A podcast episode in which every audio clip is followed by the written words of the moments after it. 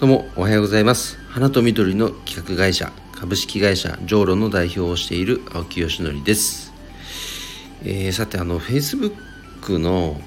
なんかあのメニューのところになんか動画いろんなの流れてくる。あれ分かりますかね？なんか動画みたいなアイコンついててそこタップするといろんなテーマの動画がもうランダムに流れてるあれあれです。説明しにくいな、まあね、そこにね「 Beautiful World」っていうタイトルの動画があったんでおこれなんだと思って見てみたら、まあ、女性のパンチラ動画でしたっていう。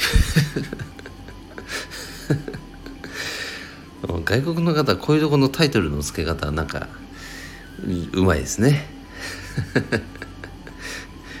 あの勉強になりました。もう仕方ないから最後まで見ましたよ。ということで、えー、本題に移ります、えー、今日でいよいよね2021年も最終日となります、えー、今年も本当にお世話になりました。ありがとうございました。改めて御礼申し上げます。この2021年は、えー、この上路をね法人化したこともありこえー、個人事業主からね株式会社ジョーロへ、法人化、ましたこともありましてさまざまなこのチャレンジが加速した1年でありました具体的にどういうことかというとやっぱりですねその法人化しないとできない、えーとまあ、ビジネスというのがやっぱりあるんですよね。その代表的なのが、えーと、クラウドファンディングの運営でしたやはりこれはある程度の信用の担保っていうのが必要なんでしょうね。そういう意味であのちゃんと法人化してないとその運営っていうのはできませんよっていう、まあ、ルール規定があったのでそれをクリアすることができていよいよあの2年ほど前からかな構想していたこのクラファンの運営というところに踏み切ることができたんです。でそれによってえーと、その中でね例えばシングルマザー支援のプロジェクトとかあとはあの茎廃棄される茎を活用したプロジェクトとか僕個人で見てもいろんなプロジェクトに、えーまあ、チャレンジすることができましたしあとはやはりこの種と実をね活用種と実はごめんなさい。種と実っていうのはクラファンサイトの名前です。これを活用してあの業界の仲間がねさまざまな、えー、プロジェクトにもチャレンジしてくださいましたあの金額として大きかったのはあれですねオリンピック直前にこのイベントがキャンセルになってその用意していたバラドライフラワーの、まあ、バラこれが行き場をなくしてしまったとじゃあこれを何とかしたいっていうプロジェクトが、まあ、一番、まあ、バズりましたね。うん、多くの方にご支援いただいて無事この行き場をなくなくしたバラが全て行き渡り予想をはるかに超える反響をいただきました。まあ、これによってその農家さんがクラファンの可能性を感じてくださってまた新たなチャレンジというのを今年してくださってますし、まあ、他にもあとあれですね富士山麓のこの森を守るプロジェクト。今年はやはりコロナの影響であのもみの木のね輸入がなかなか厳しいという状況もあったようです。なのでその伐採作業の中木こりさんのね伐採作業の中から出たこの端材を活用して、えっと、リースを活あの作ろうというプロジェクト。でそれを通じて木こりさんの仕事っていうものを改めて再認識しようこんなテーマのプロジェクトだったんですがこちらもすごく大きな反響があってあの来年以降この活動っていうのは広がっていくんじゃないかという期待も、ね、持たせてくれたプロジェクトがありました。というようにこの花の業界の中でクラファンの活用っていうのは本当にまだまだなんですよ。でもそのなんかきっかけを一つ作ることができたかなそんな風に思っています。で他にもねなんかオンラインツアーの企画をしたりとかあとはこの12月からですけれども花と緑の社会実験室そうというまた別のね2つ目となるオンラインサロンの運営を開始したいと。でその中で早速ね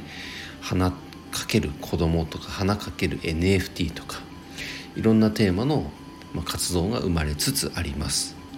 というふうにあの活動の幅が少しずつ広がってきました。でもそのうんと原点というかね幅が広がってるけど元になってるのは花とか植物。これに一貫している。これに徹底しているわけなんですね。その中でいろいろ広がりを見せている。だから木でいうとの幹の部分が少しずつ少しずつこうなんか太くなりつつある。そんなイメージですかね。それによって枝が分かれてきている。うん。でまあかといってね即じゃあそれが収益化するかって言ったらやはりそんな簡単なものではないのでそこまでにはやはり少し時間がかかってしまってますけれどもこの2022年来年はねそう今までこうやってまいてきた種が、まあ、芽を出してくれるんじゃないかというふうな期待を、えー、持っているそんな一年になりそうです。まあ、プライベートの方はね、まあ、相変わらずですかね、あのまあ、3人の子育てをしていますで僕は自宅兼事務所なので、あのまあ、仕事を毎日やってますけども時間を作ってその子育て子供の面倒を見る時間はそのそこの仕事を一旦ストップしてでその子育てが一旦ちょっと落ち着いたらまたその仕事に取り掛かってそんな働き方がまあ今はできている、まあ、おかげでねその、まあ、独立して、まあ、会社をね軌道に乗せていく、まあ、非常にこう一般的には大変な時期なんですけれどもなんとか、えーと、妻とか家族の協力も得ながら、えー、プライベート家庭の方も、まあ、両立できているそんな状況ではございます。なんかね趣味とか、まあ、楽しみみたいな領域は本当に今なないないというかもう完全に仕事なんですよね今。仕事が楽しいやっぱり。その中で生まれてくるなんかこう人とのご縁であったりでそのご縁から生まれる新たなプロジェクトだったりそれを形にしていくことがまあとにかく楽しくてもう趣味は何って聞かれたらもう完全に今仕事ですね、うん、それだけ仕事にやっぱ没頭している。ことが、まあ、没頭することができている。そんな状態です。もちろんね少しずつ、まあ、今であれば例えばなんだろう、まあ、週3回30分かける3回のジョギングの時間を確保するようにしてます。やっぱり健康維持するっていうのは基本ですから。ここの時間をもう少し確保したいなとは思ってます。あのジムに行ったりとかね。あのちゃんと自転車いい自転車買えるようになったらあのちゃんとサイクリングサイクリングっていうのが違うか。サイクリングは違うな。その自転車でのトレーニングの時間を作ったりとか、まあ、サウナに行く時間も定期的に確保したりとか。あと妻とねちゃんとウォーキングする時間を確保したりとか。少しずつ健康の領域あと体のメンテナンスをちゃんとねプロに見てあのクリニックとかに行って見てもらう時間とか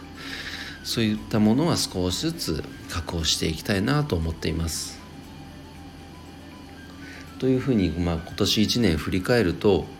まあ、本当に充実した1年でした。本当にありがとうございます。これはもうひとえに、まあ、これを聞いてくださっている皆様やあとはまあ家族何といっても家族。そして、えー、オンラインサロンのメンバー。そして日頃取引いただいている企業の皆様本当に周りにいらっしゃる方々のお力添えがあってこそこの1年乗り切ることができました。本当にありがとうございます。また来年も引き続きよろしくお願いしたいと思います。ということで、2021年の配信は、以上で終了となります。年明け1月1日からはですねえーと、花と緑の社会実験室「そうの、え、2期生の募集もいよいよ開始となりますすでに参加したいって言ってくださってる方も何人かいらっしゃいますのでひょっとしたらすぐ枠が埋まってしまうかもしれませんけどもまずはね興味ある方プロフィール欄にある URL からえページを覗いていただけると嬉しいです。ということで、え今年1年ありがとうございました。2022年も、えっと、またよろしくお願いします。ということで皆様、良いお年をお迎えください。2022年も頑張ろう青木よしのりでした。バイバイ。